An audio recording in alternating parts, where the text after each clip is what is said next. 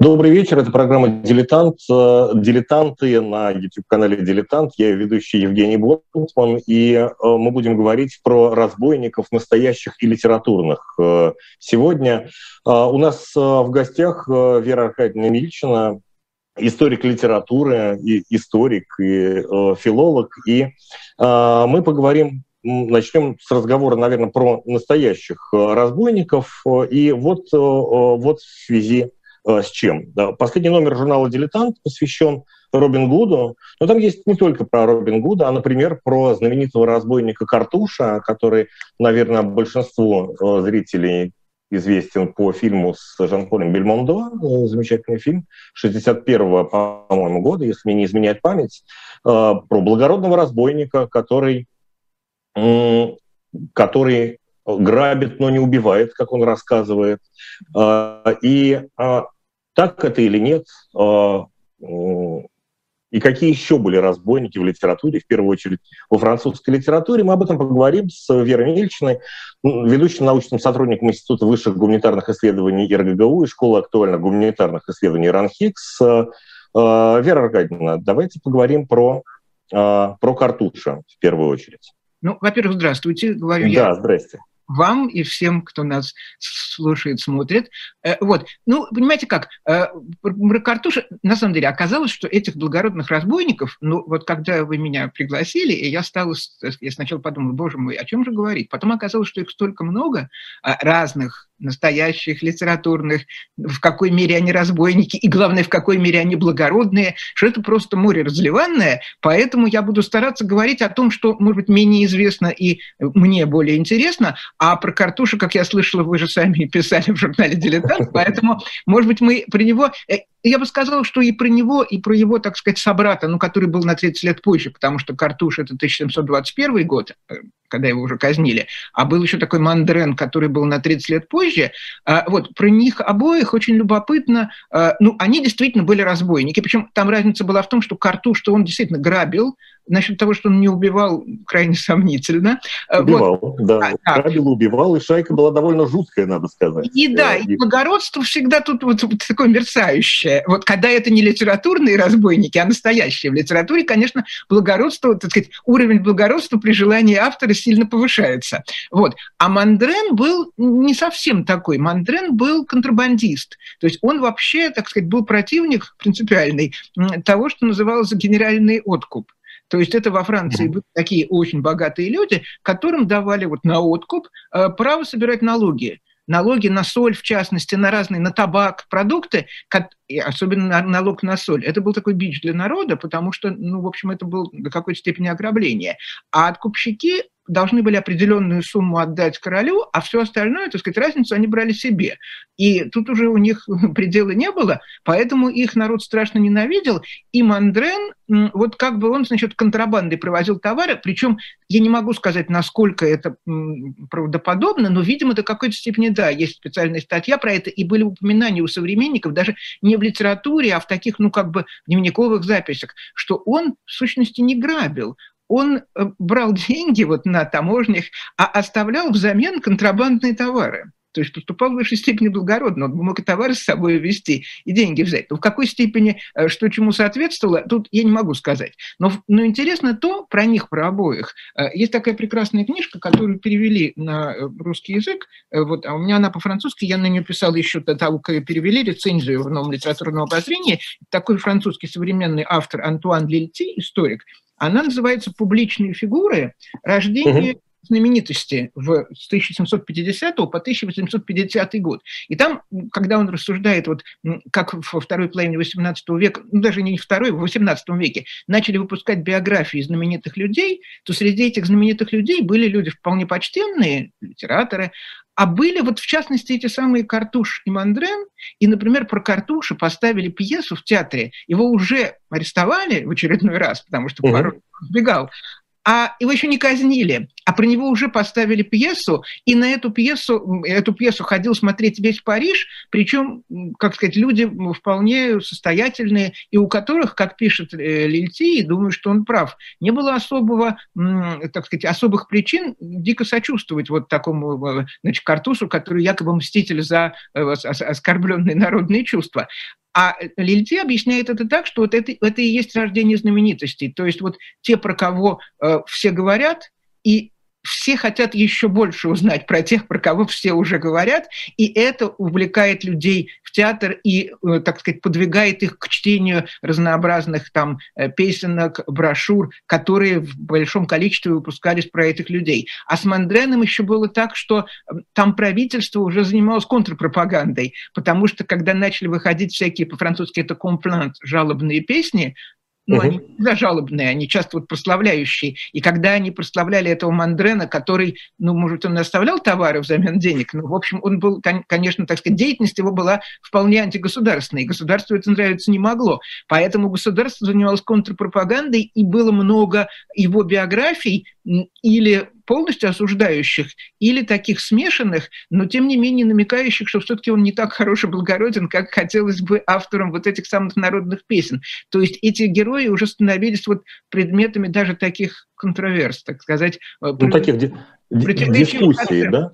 Да. А, и, ну, про Картушу надо сказать, что э, меня как-то глубоко поразил тот факт, что его весьма, надо сказать, подробная э, биография, такое настоящее жизнеописание, вышло чуть ли не через полгода после казни, уже, э, уже вот, ну, где-то там в первой половине 1722 года вышла, э, вышла его биография, которую перевели на все возможные языки, и непонятно толком, кто ее написал, и э, в Германии ее читали, во Франции ее читали, и в России ее буквально там в 2-3 года уже перевели, и тоже она пользовалась популярностью. Но это такой как бы аналог развернутой вот рубрики происшествия которые в газетах. И происшествия же тоже были, э, это отдельная тема. Э, во Франции выпускались такие, помимо э, раздела происшествий, который позже уже был в таких больших газетах, ну вот то, что нам понятно, отдельные такие листки, оказионель они назывались, ну как бы вот листки по случаю, которые часто были просто вот это, там, четыре страницы, посвященные одному какому-то происшествию, которое там освещалось в виде гравюры, в виде текста, в виде вот этой самой компланс, есть там было в прозе и в стихах, это была такая мобильная форма информирования, и, конечно, из них вот вырастали, я думаю, те брошюры, о которых вы говорите, и это было довольно быстро, потому что, ну, как всегда, э, это мы сейчас знаем, так сказать, одна сенсация сменяет другую, и то, о чем сегодня все говорят, завтра уже забыли, потому что говорят, э, значит, э, о следующем. Вот, поэтому, да, они, конечно, торопились. И, и это, конечно, вот действительно рождение знаменитостей, тот факт, что это переводили повсюду. Вот. В принципе, принципе, разбойники появились, конечно, не с Картушем и не с Мандреном, потому что вообще кто э, реальные разбойники, это, собственно, ну вот когда не было централизованных государств, то любые, и не было армии, принадлежащих там, ну, вот, к одному большому государству, вот к чему мы сейчас привыкли, да, а у каждого, так сказать, мелкого князька была какая-то, были какие-то свои вооруженные люди, потом, если они могли воевать ну, сказать, против другого такого же князька, а могли они вообще уйти с этим оружием в леса, и тут они уже становились как бы ничьи, и у них появлялся какой-то атаман-предводитель, и вот они уже разбойники. Это реальные разбойники. А литературные разбойники тоже, в общем, э, они, так я бы сказала, гнездятся, ну вот это про Картуша и Мандрена, там они как бы главные герои. Но, например, в Дон Кихоте, э, о чем, не все помнят, там там тоже есть такой, э, значит, вот э, благородный довольно разбойник, который вполне помогает Дон Кихоту. Его вот Рок Хинар или Гинар по-разному его переводят. Но это во втором томе, э, так сказать, ну, Дон Кихот большой, и там очень много разных вставных и всяких эпизодов. Вот он там есть. А если перепрыгнуть, соответственно, через несколько столетий, то и в графе Монте-Кристо, о котором мы с вами имели удовольствие говорить в прошлый раз, там есть такой вот Луиджи Вампа, который тоже, ну, благородство его, он, он, так сказать, как бы э, в каком-то смысле двойник Монте-Кристо. Монте-Кристо ведь тоже, так сказать, в своем, э, не в дантесовском, а в монте-кристовском облике, он в сущности тоже благородный, э, но действия его далеко не всегда, так сказать, соответствуют уголовному кодексу. А Луиджи Вампа такой, его ну, в миниатюре, в общем, такой же. Вот. Но это не, не так, мне кажется, интересно. Интересно, когда, э, ну, то есть интересно появляется, в общем, с разбойниками Шиллера. Ну, так, если чуть-чуть мы перескочим. Да, но да. если можно, вернемся к реальным разбойникам. Mm-hmm. Понятно, что такая вот а, эти листки, которые такая программа чрезвычайные происшествия, но здесь отчетливо совершенно проглядывается желание как-то облагородить этого разбойника. Почему? Вот тот же самый в биографии того же самого Картуши не, не то, что проглядывается это благородство, ну, за исключением того, что он грабил в основном богатых, но грабил а как что? правило, тех, тех, у кого было что взять. Бедных грабить что... неинтересно не совершенно. Бедных грабить... Да, содеваться-то? Чем, конечно. А, но при этом там убить кучера, потому что лишние, лишние свидетели, пожалуйста, это все тоже в, в следственном деле есть, одно из обвинений было. А, но и понятно, наверное, стремление народных легенд и каких-то таких городских баллад э, сделать разбойника благородным. Но почему в э, билетризованном виде, в каком-то литературном, в вполне себе исполнении разбойник становится благородным? Ну, я думаю, что тут я не открою ничего нового, но, видимо, это вообще, э, знаете, э, ну, как бы такая исконная мечта человека о том, что кто-то поможет и э, сделает неприятное за него. Тут в романе Достоевского «Идиот» есть моя любимая фраза, как Настасья Филипповна мечтала, что кто-то придет и скажет ей, вы не виноваты, вы не виноваты, Настасья Филипповна, я вас обожаю. Вот это вот, ну, не совсем то, конечно. Так, я немножко, значит, утрирую и метафоризирую, но вот это желание, что э, кто-то отомстит, кто-то расправится, кто-то потом даст денег, вполне, э, опять же, очень сильно э, утрируя, можно сказать, что у Булгакова в «Мастере Маргарите» э, собственно, свита Воланда, но Воланд сам нет. Но то земное воплощение вот его света, Короев и Бегемот, это же тоже, в общем, настоящие разбойники. И Азазелла – своей куриной косточкой и с блеском в глазах, когда он говорит Маргарите, зачем было самой-то трудиться, я бы все сделал, вот он и есть этот благородный разбойник, ну, она, допустим, сама расправлялась, но он всегда может помочь и расправиться с врагами. Но это такая мечта, которая абсолютно архетипическая и живет, я думаю, в той или иной степени в душе каждого человека. Э, ну, и это, вот так сказать, а когда э, вот есть реальные люди, которые чем-то таким занимались, и про это известно, то нормально на них спроецировать вот эту мечту. Я думаю, что тут мы ничего другого не выдумаем. А дальше уже на это накладываются исторические обстоятельства, потому что ведь на самом деле вот разбойниками, опять же, в какой степени благородными, вот во время французской революции, когда была борьба, э, соответственно, революционных войск, вот, которые назывались синими по мундирам, угу. белыми вот шуанами, то есть роялистской контр, роялистские контрреволюционеры, то с точки зрения тех, кто за революцию республиканцев, вот эти шуаны, они были самые настоящие разбойники и бандиты. И они действительно воевали, ну, государство в тот момент было республикой, значит, они воевали против государства, они были вооружены, у них были ну, банды, шайки, отряды, это тут зависит от, э, как, как назвать. Вот. И они с оружием в руках сражались. Значит, э, ну и нормально, значит, э, соответственно, для реалистов республиканцы и революционеры были бандиты, потому что они свергли короля и потом его казнили и захватили власть. Но для республиканцев вот эти шуаны, контрреволюционеры, были бандиты. Вот. И дальше, а, в зависимости от убеждений политических тех, кто об этом писал, соответственно, одна сторона была благородная, а другие были негодяи. Ну, или наоборот. Э, так что э, это уже, так сказать, зависит от укорененности. Вот в... Ну или как у Гюго в 93-м году, все, все, все благородные, но это вполне себе разбойничий роман с какой-то точки зрения. Да, ну вот я говорю, они обнаруживаются, в общем, очень много где, э, вот. А, а благородство их, я думаю, в большей степени, так сказать, привнесено литературой. Потому что, и вот я начала говорить про Шиллера, тут угу. что, что, так сказать, чем более э, роман, ну или там у Шиллера пьеса, ну вообще, чем более литературное произведение, ну как бы имеет такой массовый и тривиальный характер, тем все-таки легче там разрешаются какие-то моральные противоречия. Ну то есть вот то, то, то, что вы уже сказали, что да, он, конечно, может быть, что-то отдавал и бедным, и грабил он, конечно, богатых, но при этом и убить кучера тоже можно. И я не думаю, что реальный э, картуш – сильно, как сейчас выражаются, заморочивался, заморачивался по этому поводу. Но подвернулся под руку кучера, а что с ним делать, если он мешает?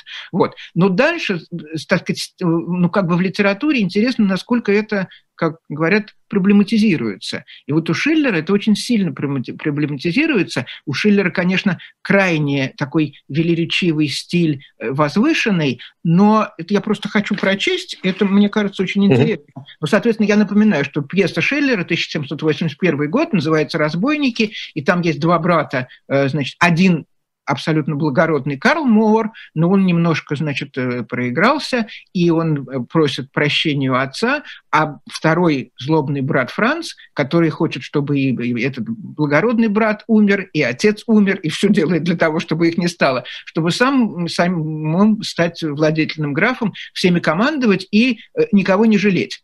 А Соответственно, э, в результате этот самый Карл, думая, что отец его не простил, полностью, значит, становится атаманом банды. И дальше эта банда занимается действительно грабежом. Ну, благородный Карл, вот именно как благородный разбойник, он-то хочет, чтобы э, грабили только богатых, но там им нужно освободить э, одного своего, так сказать, члена банды, они его действительно освобождают. При этом они немножко поджигают город, с нескольких сторон. И дальше вот они обсуждают, как это все было, и Мор, атаман, спрашивает, э, сколько там погибло. Это второй персонаж по имени Шуфтерле. Говорят, 83 человека. Одна башня разнесла на куски человек 60. Мор говорит, ты дорого нам обошелся, роллер. Это вот тот, кого освобождали. А дальше вот этот Шуфтерле произносит очень интересный монолог. Он говорит, подумаешь, важность. Добро бы еще это были мужчины, а то все грудные младенцы, которые только и знают, что золотить свои пеленки, да сгорбленные старухи, которые от них мух отгоняли, да еще и стовшие, сохшие старики, что повскакали с лежанок и с перепугу дверей не нашли. Эти пациенты жалобным визгом призывали доктора, торжественно следовавшего за процессией. Ведь все, кто лег на подъем, выскочили поглазеть на комедию. Это вот комедия, это казнь не состоявшаяся, значит, состоявшаяся. Стеречь дома, оставить население. Мор восклицает, о, бедные создания, больные, говоришь ты, старики и дети. А тот отвечает, да, черт возьми, вдобавок еще роженица, да женщина на сносях, старшившиеся выкинуть под самой веселицей, или брюхатые бабенки, убоявшиеся, как эти три перекладины, как бы эти три перекладины не отпечатались на горбах их ребят. Да еще нищие поэты, ну и так далее. И дальше. Так вот иду я мимо одной лачуги и слышу какой-то писк. Заглядываю, и что же вижу? Младенец, пухлый такой здоровый, лежит под столом, а стол вот уже, уже вот-вот вспыхнет. «Эх ты, Горемыка», — сказал я, — «да ты тут замерзнешь», и швырнул его в огонь. И Мор страшно возмущается и говорит, э, как, что ты, как, как ты смеешь такое говорить, прочь, негодяй, чтобы я больше не видел тебя в моей шайке. Но, в общем, в какой-то степени они все такие. И Мор это прекрасно понимает. И э, но, так сказать, здесь этот конфликт, э, ну, как бы, он не носит еще такого социально-политического характера. Это как бы отдельный мор, вот он такой благородный, а эти такие неблагородные. А дальше эта тема развивается, и уже мы перескакиваем в XIX век. Э, был, значит, французский писатель Шарль Нодье, которого я очень люблю, хотя вот этот его роман не самое мое любимое произведение, я больше люблю Надье иронического, а здесь такой Надье очень э, тоже выспренний и высокопарный. Очень, очень пафосный, да. Очень пафосный. Вот в этом смысле, и он лукавый одновременно. Значит, это роман называется «Жанс Богар» по имени главного героя. Он вышел в 818 году без указания автора, и долгое время никто не знал, кто автор. Приписывали Байрону. Ну, как э, Пушкин говорил, что все политические телеграммы приписывают мне, а вообще все сколько-нибудь романтическое приписывали Байрону.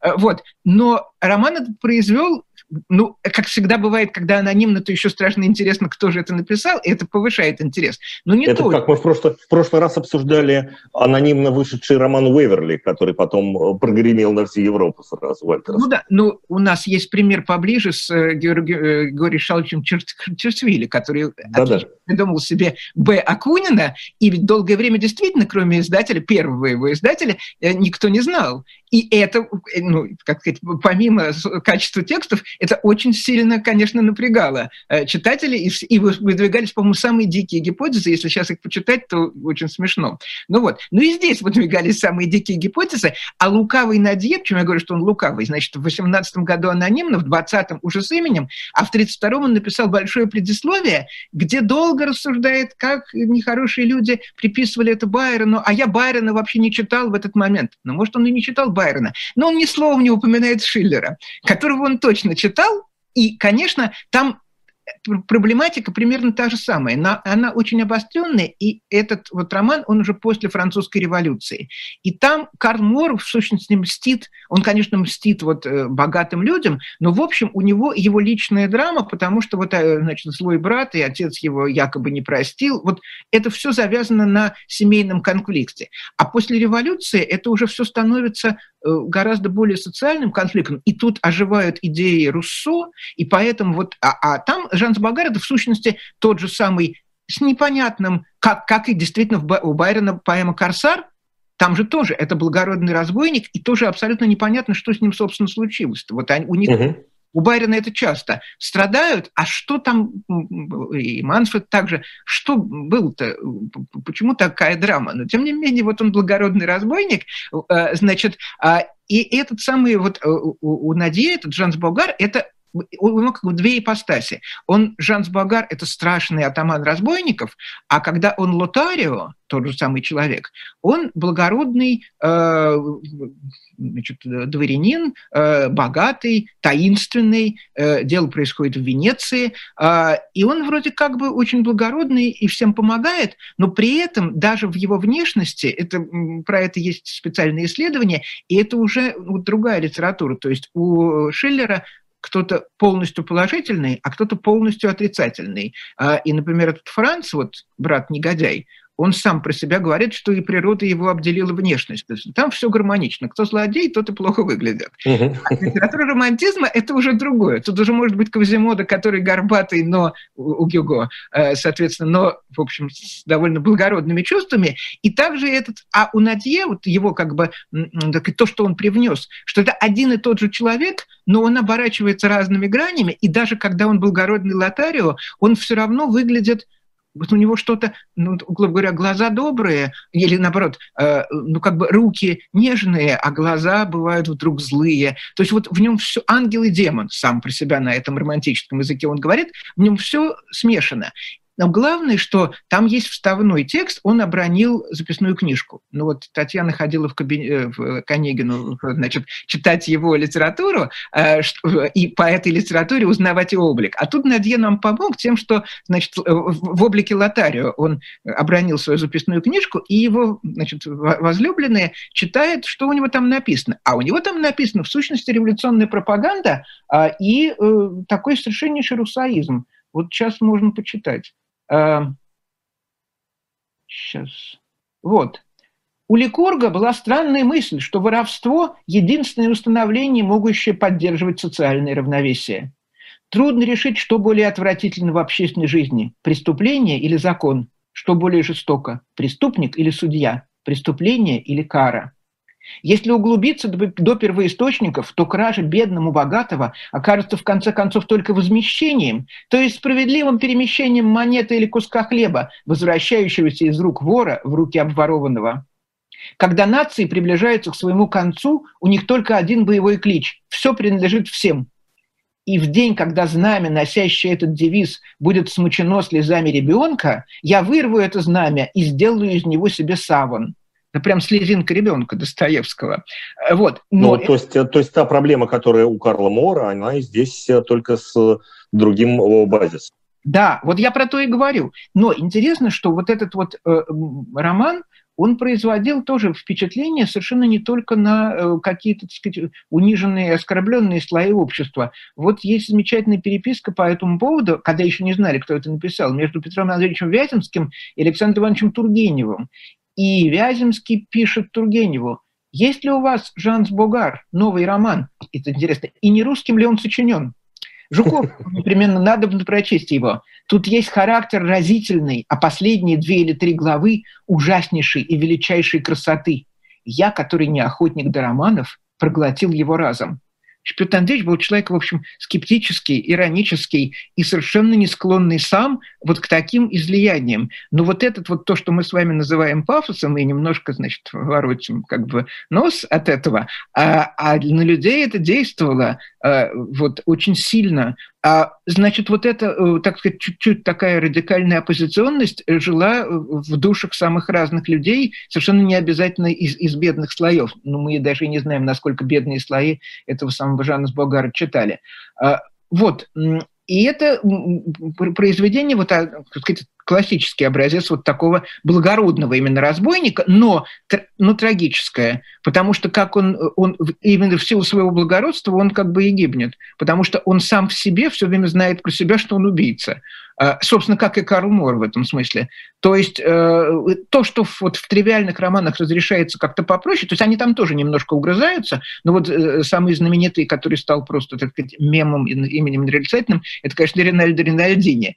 Но это вот роман не немецкого, кстати, писателя Вульпиуса, вот, а герой итальянец, и он в прошлом, значит, казапас, и он все время хочет вернуться, как и Жанс Бургар, кстати, в такой эдем, вот как бы простую жизнь, бесконфликтную, но вместо этого все время, ну, по законам сериалов, все время связ, ввязывается в какое-то новое приключение, тут ему, конечно, выпадает какая-нибудь новая возлюбленная, вот, а потом все это заканчивается тем, что он немножко отлежавшись в какой-нибудь пещере, значит, продолжает дальше. Э, вот. Там, конечно, вот эти все моральные терзания, они так как бы смикшированы. Э, вот. А у Надье они доведены, так сказать, и... Но здесь мы видим ведь не только э, моральные терзания, но мы видим, и, наверное, это важно, и какой-то а, какой-то идеологический базис, потому что тут э, есть там личные неурядицы, любовь, несчастная любовь, просто ничем не объясненное стремление помочь бедным в ущерб богатым. Но здесь, здесь как раз это важно. И вырастает ли дальше из этого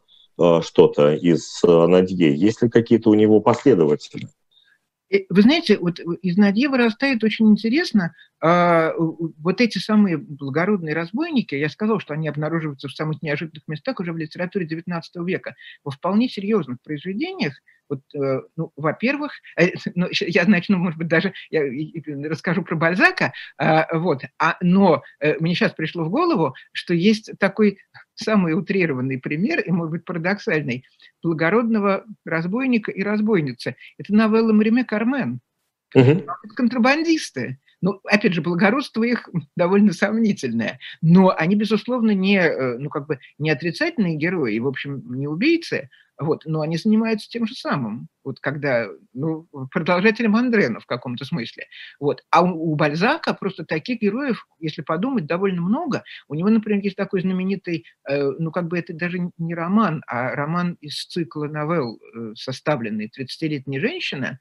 И его, кстати, очень бронили за то, что это не абсолютно, э, ну, как бы неправдоподобно, почему вдруг в Париже появляется карс-пират, корсар, а, кстати, французское слово «корсар», оно имеет одно из переносных значений, э, просто, ну вот действительно разбойник, то есть человек, который запятнал себя какими-то нехорошими поступками. Поэтому, в частности, вот Мандрена часто называли современники, или там, ну, те, кто про него писал чуть позже, э, «le fameux corsaire», Uh-huh, uh-huh. Корсар, но для нас корсар это все-таки вот пират, который на море орудует. И это действительно первое значение, но среди прочего это значит вот просто разбойник. Так вот, у вдруг в абсолютно парижский аристократический дом врывается человек, который просит защиты, а добрые женщины его прячут, и в результате молодая барышня, там, 17-летняя, ну, у которой там не лады с родителями, она в него влюбляется стремительно, вот просто с первого взгляда, и, ну, отчасти, чтобы уйти из дома, убегает с ним, с этим самым пиратом, а потом, через несколько лет, ей, ну, по законам романов. А, значит, ее отец, на, плывя на корабле, конечно же, на абордаж их берет пиратское судно, которым командует этот самый... В общем, он даже без имени. Он так и называет... А, значит, его так, вот как бы банда называет его парижанин. А, вот. А вот он, такой человек. И сначала все прекрасно, и эта самая Елена у него на корабле, он ее боготворит, там играют дети, у нее каюта обставлена вся как роскошная, значит, увешана персидскими коврами, но потом, конечно, все кончается плохо. Но вот вдруг в, так сказать, в роман из парижской светской жизни, даже и там вдруг появился этот самый разбойник, про которого тоже совершенно непонятно. Он кого-то убил, ну, наверное, будем надеяться, что он убил плохого человека, потому что про, э, про это нам ничего Бальзак не говорит. Он сам, в общем, безусловно, положительный, но потом он, конечно, разорился, и бедная Елена тоже, значит, умерла от голода. А, э, э, вот. Это к вопросу о том, насколько популярна была эта фигура. А у Бальзака есть, конечно, гораздо более и страшные, и, и сильные воплощения в сущности того же образа. Вот вы спросили, почему. Вот это, так сказать, мечта о заступнике. И этот заступник может приступать закон. Мы сами не будем, но кому-то угу. мы делегируем эту возможность с условием, что он нам поможет и нас спасет. И у Бальзак придумал такое общество 13, которое э, там даже не... Это 13 э, людей, которые связаны такой круговой порукой друг другу помогать в самых разных делах не все даже имена, ну, у бальзаковских героев, у них почти у всех есть биографии, они все, э, значит, э, как бы сосчитаны, есть специальные словари вот, персонажей человеческой комедии, э, вот, и, но там даже не, не про всех 13, по-моему, вот, нельзя назвать, огласите, пожалуйста, весь список, весь список огласить нельзя, но среди этих, и, как правило, это действительно светские люди, которые, в общем, ничего, никаких преступлений не совершали, но среди них есть такой, который называется Феррагус, и даже одна из повестей носит это название. Угу. Вот он отсидел много лет на каторге. Ну, можно, конечно, опять же надеяться, что его туда посадили как бы злые люди не, как бы, несправедливо, но даже Бальзак на этом как-то не сильно настаивает. Он, безусловно, благородный, но он одновременно каторжник.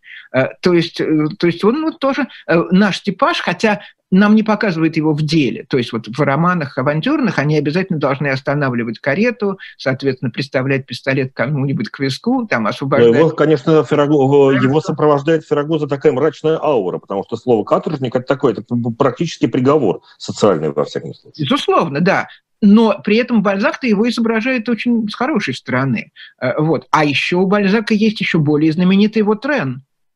Угу который тоже может обернуться по отношению к кому-то э, благородным, ну, по отношению, допустим, значит, герою, соответственно, Люсьен Дребампре, сначала утраченных иллюзий, а потом блеска нищеты куртизанок. Но он страшный человек. Он, э, и он с, с любым, так сказать, и с возлюбленной этого Люсьена, вот, э, он обращается очень жестоко, и ему, в общем, убить ничего не стоит, конечно. И у него страшные, страшная помощница по имени Азия, его тетка, которая владеет всеми там, соответственно, э, рецептами самых разных страшных ядов. То есть он, ну, такой тоже, так сказать, земной Воланд некоторым образом. Он может устраивать э, замечательно э, судьбы тех, кому он хочет помочь, но он страшный. И это, конечно, рефлексы все, вот, все того же образа. Вот. Но теперь время-то у нас идет, а хочется поговорить и про другое, потому что в XIX веке, ну, мы как-то все, вот, значит, с легкой ракинадье, мы забрались в пафосные высоты, тут, наконец, ушло солнце, которое перестало светить мне в глаза, мне стало полегче, и можно поговорить про веселое тяжелое, потому что э, это важно тоже. Значит, этот же образ вот, благородного разбойника, он к XIX веку уже вполне, так сказать, банализировался и приобрел, то есть может приобретать и комические, и пародийные, так сказать, вот, тональности. А, и, например, когда э, в, ну, у Пушкина в Дубровском а Дубровский тоже, в общем, его благородство, это ну, нас как бы убедили в том, что он благородный, потому что он любит Машу. Нигде не особенно не значит, его какие-то благородные поступки. Но его называют наш Ринальдо, что уже смешно, потому что его уже сравнивают с героем тоже достаточно банализированного произведения. Но самое замечательное, я напомню, просто ради, эгоистически, ради удовольствия прочесть, э, из «Мертвых душ» беседа дамы просто приятная, и приятная во всех отношениях. И одна из них рассказывает другой про Чичикова – Вообразите себе только то, что является вооруженный с ног до головы вроде Ринальда Ринальдинь, это коробочки, и требует «продайте, — говорит, — все души, которые умерли». Коробочка отвечает очень резонно, говорит, я не могу продать, потому что они мертвые. Нет, говорит, они не мертвые, это мое, говорит, дело знать, мертвые они или нет. Они не мертвые, не мертвые, кричит, не мертвые. Словом, скандальоз он отделал ужасного. Вся деревня сбежалась. Ребенки плачут, все кричит, никто никого не понимает. Ну просто орер, орер, орер. То есть ужас.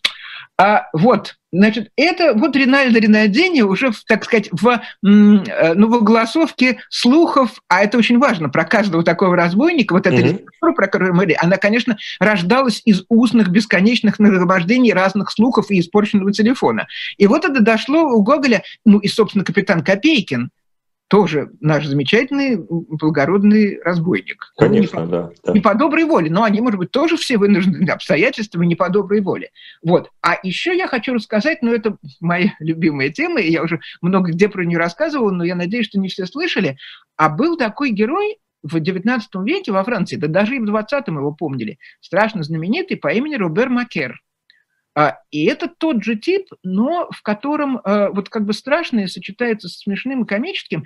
Изначально это просто персонаж э, пьесы, ну, такой комедии, которая вышла в 1823 году, была поставлена и называется «Постоялый двор в Адре». Ну, это даже не комедия, а мелодрама, скорее, неправильно сказать. Uh-huh. Мелодрама с комическими вот оттенками, которые особенно привнес туда великий артист Фредерик Леметр, который исполнял вот этого Робера Макера. А Робер Макер, в сущности, он убийца и вор. Но он такой убийца и вор, ну, как бы сказать, это такой уже к этому моменту был мелодраматический штамп, что Фредерико Леметро, ну так, судя по воспоминаниям, тоже чуть-чуть, может быть, мифологизированным, ему скучно было играть вот в очередной раз просто злодея. И он якобы, по его воспоминаниям, он увидел на улице какого-то человека, как у Ильфа Петрова, с, с, с раннего времени и со следами былой элегантности. То есть у него все было рваное, но, э, так сказать, в анамнезе это была хорошая одежда и модная. И он взял себе вот как бы облик этого героя и повадку. И получилось, что ну вот на постоялый двор, вот этот самый, на котором происходит действие, приходят два жулика, у него, у Робер Макера, ну, как вот полагается, Дон Кихот и Санчо Панса, а у него есть такой Бертран подручный.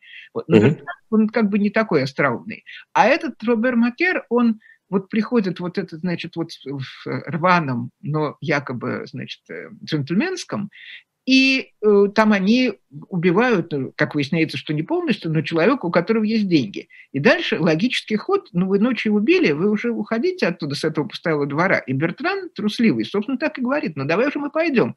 А тот говорит, как? Мы идем не позавтракав и не расплатившись. А, вот, а и это, и это сразу выделило эту пьесу из многочисленных вот, значит, мелодрам, где страшный убийца вот э, пришел. Он циник, но он при этом отчасти обаятельный циник. А дальше произошло очень интересно. Значит, эта пьеса шла, но, но потом, после революции 30-го года, ее поставили заново, и уже в нее внесли очень много, э, ну не то что от себя, а как бы развили этот образ, он стал отчасти таким протестантом, потому что он издевается над жандармами. Там вообще во время постановки э, он убегает в ложу, и из ложи, э, значит, э, что-то такое там стреляет жандарма, и кукла жандарма падает. Вот. И при этом они, ну, что вот, э, все их разговоры, они построены на игре слов. Он страшно остроумный, этот Робер Макер, поэтому он вызывает э, смех и сочувствие. А дальше э, персонаж был до такой степени, его сравнивали французские авторы в XIX веке с такими, ну, как бы созданиями, э, ну, не знаю, с Тартюфом, условно говоря. Ну, вот то, что называется тип. То есть для них ну вот мы Тартюфа помним, а Робера Макера, допустим, не помним. А тогда это ставили на одну доску, там Гобсек, вот Бальзаковский, как воплощение скупости. И дальше в 1934 году про него поставили еще отдельную пьесу, которая так и называлась Робер Макер. Там он, значит, с ним происходит такая метаморфоза.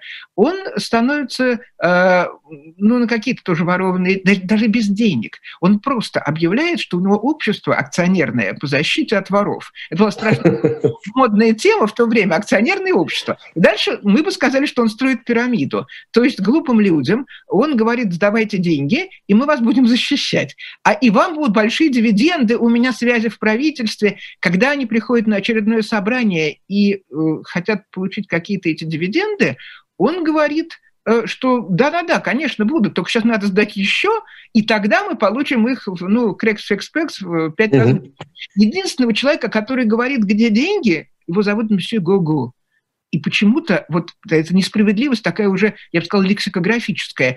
Имя этого месье Гого вошло даже в словари как синоним простеца и дурачка. Он единственный здравомыслящий человек, который говорит, где деньги, отдайте. Остальные, как, значит, курицы слепые, э, сдают деньги дальше, чтобы, э, соответственно, дальше их морочили голову. Но самое замечательное, что вор образовал общество по защите от воров. Вот и там он уже является просто сначала в каком-то роскошном халате, когда еще, так сказать, он не выходит на сцену к этим акционерам, а потом, естественно, он одет прекрасно.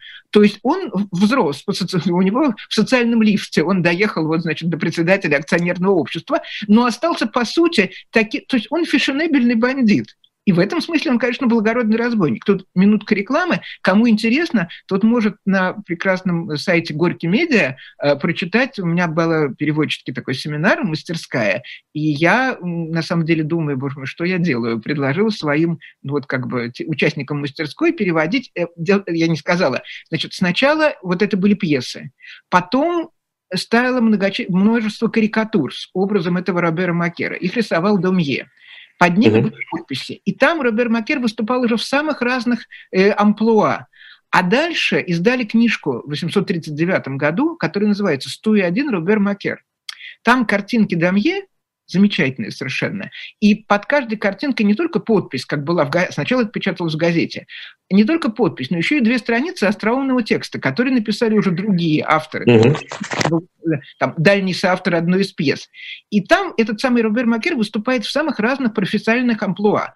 Он аптекарь, он парфюмер, он банкир, он, не знаю кто, э, значит, он любовник, и он э, начальник э, брачного агентства, вот, а Бертран всегда при нем, и в частности в брачном агентстве Бертран выступает в очень важной роли матери, потому что тетка для невесты, это, ну, тетка это, в общем, второй сорт, а вот мать, и в этой, значит, Бертран вот с таким вот носом вот, выступает в роли матери. Ну вот, и я, значит, своим участникам мастерской предложила некоторые из этих очерков перевести, думая, боже мой, зачем же я их, э, значит, травила в такой, ну, там много аллюзий всяких из ну, 19 века, и все так полюбили э, эти очерки про Робера Макера, что даже сказали мне, а давайте, может быть, мы переведем все 101.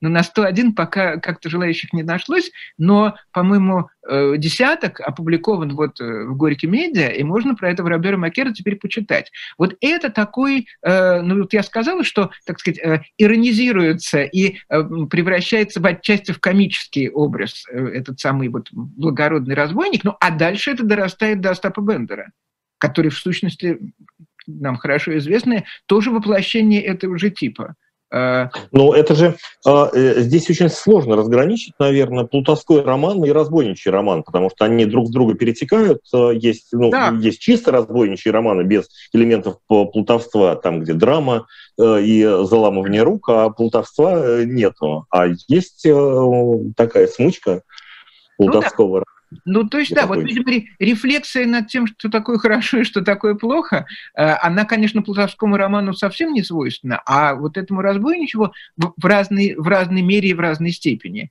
Э, ну, вот так... Ну, и должна быть, должна быть большая любовь обязательно в разбойничьем романе. А в Плутовском? Ну да, в Плутовском не обязательно. Да. В Плутовском их много, а здесь одна и большая, наверное э, должна быть любовь. Да, ну вот у Ринальда Ринальдини, насколько я понимаю, с этим как-то, то есть а, а, одна, одной не мешают многие другие. Э, да, конечно, вот настоя... такой вот разбойник, как, э, соответственно, Карл Мор или, или Жанс Богар, они, конечно, имеют одну, один предмет своей страсти, и они как раз э, очень остро ощущают, что они недостойны Угу. Даже когда они вполне могли бы, вот тут ведь что, э, это люди очень тонкой душевной организации, они вполне могли бы в своем, ну, как бы благородном обличии, девушка-то любит, и девушка, в общем, э, ну, допустим, у Шиллера и девушка очень ужасается. А и здесь, когда она, вот героиня Надье, когда она узнает, что ее вот возлюбленный Лотарио и есть Жанс Багар, у нее просто разбивается сердце в прямом смысле слова, и она умирает. Но он мог бы и не признаваться а, а, так сказать, она готова была спокойно, ну, как сказать, жить с ним э, вот в законном браке. А, вот. Но не таков этот герой. Природа его не позволяет ему жить жизнью филистера и мещанина. Она его, вот эта двойная природа, она увлекает его одновременно, значит, и он не может предать э, свою соответственно, ну, там, банду, шайку, отряд, как ни называй. Да, а вы меня еще спрашивали, почему Италия? Да, Луиджи Вампа. Вот мы э, такую затравку была в самом начале. Про Луиджи Вампу мы не поговорили. Один из самых, наверное, известных э, э, нашим зрителям разбойников из совершенно классического романа «Граф Монте-Кристо». И там вот такая классика. Италия. Ну, в одной работе я читал, что Дюма, ну, это, в общем-то, плод его путешествий, в том числе и по королевству обеих Сицилий тоже, которая, ну, одна Сицилия нам очень хорошо известная, где средоточие бандитов, другая Сицилия, там, где Неаполь, в общем-то, не менее известная. Тоже не то, чтобы совсем вегетарианская. Да-да. А вы знаете что? Тут на самом деле до Дюма и нам ответ прям дает Стендаль. Э, потому что у него есть такой, значит, у него есть итальянские хроники, как известно, целый цикл, и там есть такая mm-hmm. новелла довольно большая под названием «Аббатиса из Кастро» 1939 года. А, вот, и он прям так вот, как будто он нас слышал. Э, в мелодрамах, так, это прям первые строчки, в мелодрамах так часто изображались итальянские разбойники XVI века, и об этих разбойниках так много писали люди, не имеющие о них никакого понятия, что у нас теперь существует на этот счет совершенно ложные представления. Вообще говоря, о разбойниках этих можно сказать, что они представляли собой оппозицию тем жестоким правительствам, которые сменили собой в Италии средневековые республики. Э, ну вот Италия, видимо, еще и потому, что она раздробленная, там много вот этих государств, у каждого есть какие-то свои, так сказать, кондотьери, и так до XIX века, в сущности. Вот. И кроме того, Италия это все-таки для французов, там, не знаю, вот для французов в частности, это все-таки какая-то другая страна, как всегда про другую страну легче фантазировать. Вот уже mm-hmm. 19 века у Жари была пьеса «Король Юбю», э, где написано, действие происходит, я прошу прощения, сразу у поляков. Я это, во-первых, сказал Жари, во-вторых, я, я его мнение не разделяю. Действие происходит в Польше, то есть нигде. А, Но ну, есть такие страны, э, которые для вот определенного э, сознания вроде как бы, ну это, это какая-то страна, которая скорее литературная, поэтому про нее можно говорить все, что угодно. Поэтому, ну, как в фильмах 90-х, где-то в Сибири, да, или да. там где-то в Казахстане. Ну, вот поэтому в эту вот, значит, вот эту Италию вот, э, легко поселить и разбойника. Но и Стендаль, кстати, отвечает и на вопрос, вот почему э, их любили, вот то, что вы меня спросили. Вот он говорит, как бы то ни было, жестокая и необходимая месть мелких тиранов итальянского средневековья привлекла к разбойникам сердца народа. Разбойников ненавидели, когда они крали лошадей, хлеб, деньги, одним словом, то, что им необходимо для жизни. Но в глубине души народ их любил, и деревенские красавицы из всех претендентов отдавали предпочтение тому молодцу, который хоть раз в жизни принужден был андар аля то есть бежать в леса и скрываться у разбойников в результате какого-нибудь слишком неосторожного поступка. Андер, конечно. И в наши дни все, конечно, боятся встречи с разбойниками, но когда разбойников постигает кара, их жалеют. Объясняется это тем, что тонко чувствующий, насмешливый итальянский народ, издевающийся над всем, что печатается под цензурой властей, охотно читает небольшие поэмы, горячо воспевающие жизнь знаменитых разбойников. То героическое, что он находит в этих историях, действует на художественную восприимчивость, всегда живущую в низших классах, к тому же ему настолько приелись официальные словословия по адресу определенных лиц, что им воспринимается с восторгом все, на чем нет печати казенного признания. Вот, значит, и, а у Стендаля лично, потому что это самый Аббатис э, Кастро, это тоже про благородного разбойника, у которого единственная любовь в жизни, и там все у них не складывается, несмотря на то, что он очень храбрый.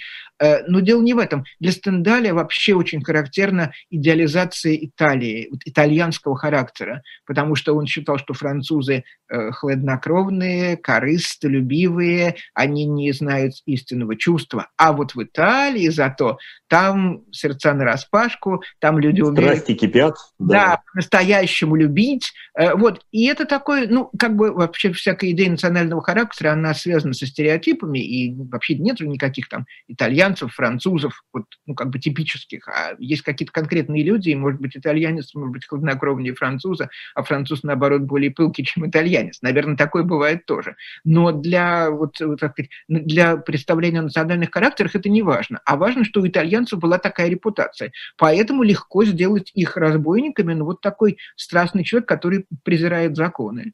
Вот. А одновременно, это вот я все возвращаюсь к Надье, у него же, э, для него тоже была важна вот эта проблематика, что этот самый разбойник, он как бы против деспотов, но в своей банде, шайке, он сам деспот. И это тоже какое-то противоречие, с которым надо каким-то образом его разрешать, а разрешить его невозможно, потому что если он будет таким интеллигентным мямлей, э, то они же первые его или убьют, или выгонят. А, вот. А так вообще он против тирании, но не у, не у себя в подведомственном ему заведении. Я хотел завершить этот разговор э, вопросом о том, когда сошел на нет разбойничий роман и мотив благородного разбойника, э, как и почему это случилось. Но э, то, ну, во время нашего разговора мне пришло в голову, что никуда разбойничий роман, собственно, не ушел, потому что вот те же самые коллизии, которые о которых говорит Стендаль, да, и о стремлении найти справедливость у разбойников, если нет этой справедливости у властей, они в, в тех же самых романах, наверное, самого знаменитого автора 20 века разбойничьих романов, у Марио Пьюза, который такой летописец э, да. мафии, и, э, у которого очень подробно это рассказывается. Там есть у него роман такой э, «Ответвление от крестного отца», роман «Сицилиец», где он как раз рассказывает про э, все сицилийские традиции, которые идут э, еще с королевства обеих Сицилий, желание устранить эту несправедливость. Да? Я думаю, что абсолютно. Ну, потому что это, вот я говорю, обстоятельства могли меняться. И, конечно, там вооружение другое, и, может быть, организация, так сказать, вот э, подчинение другое. Но вот эта вот идея, и это же замечательно для литературы и для кино, для авантюрности. Вот моральная проблематика это сам, с, одной, с одной стороны, а возможность нанизывать бесконечные приклю, похождения, приключения и холодить, значит, застывать, чтобы кровь застывала в жилах, и чтобы люди э, ждали, чем же кончится, и обрывать на самом интересном месте, это же тоже тут э, как сказать, э, замечательные возможности открываются. Поэтому нет, я думаю, что в, в литературе, во всяком случае, они точно, и ну, как бы в искусстве, они никуда не денутся, просто будут, так сказать, обретать новые обличия. Э, я пытался вспомнить какие-нибудь из советских э, романов, э, которые могли бы относиться к разбойничьим, но, наверное, все-таки сам принцип соцреализма не очень предусматривал появление благородных, благородных разбойников. Вот. А, но, с другой стороны, именно этим, о чем вы как раз говорили, можно объяснить невероятный успех в свое время романа «Наследник из Калькутты», который очень милый, скорее, может быть, компилятивный немножко, роман Штильмарка, но как раз э, с невероятным обаянием. Ну да, потому что, вот я говорю, это как горячую холодную воду сделать больше или меньше. То есть можно делать их более, этих таких героев, более обаятельными или более страшными. Но, конечно, литература придает им больше обаяния, чем если представить себе, как сказать, их, э, ну, так сказать, вот, прототипы и реальные соответствия, то с Картушем, в общем, реальным, хотя он на гравюрах иногда э, очень такой, э, и говорили, что он маленького роста, вроде как и такой вид у него был почти почти женственный, а, вот, при этом он был сильный, страшный убийца. А на картинке действительно на него посмотреть такое изящное э, лицо, э, тонкие черты, просто, ну, как сказать, не, не будешь знать, так подумать, что это какой-то аристократ. А, и, можно... Ну, там же, там же, да, да, да, а, да, да, конечно, да. Нет, я вас слушаю. Да, э, про картушу там как раз очень интересная история, вот тоже о чем вы говорили, как э, рождается такая звезда, да, как э, рождается популярный персонаж. А потому что его специально приходил художник, его несколько дней рисовал Картуша с натуры уже в камере после, после его первого же ареста. И к нему приходили актеры э, комедии «Францесс», э, приходили и э, расспрашивали его о всевозможных подробностях, чтобы потом это все сыграть. Как раз там был первый арест Картуша в 1721 году и второй арест Картуша, потому что ему удалось бежать между двумя арестами. Там ну, ни один сценарист бы не придумал придумал такую историю, какая была реальная. Да, и мы бы сказали, ну, этот сценарист мог бы придумать что-нибудь более правдоподобное, да, чем вот... Да, потому что вся, вся история совершенно неправдоподобная, и еще к э, Картушу тоже, э, о чем обращаюсь я к э, зрителям, которых я все время норовлю назвать слушателями, но, безусловно... Ну, они слушатели тоже. Конечно. А, а, в номере «Дилетант» последнем об этом достаточно подробно.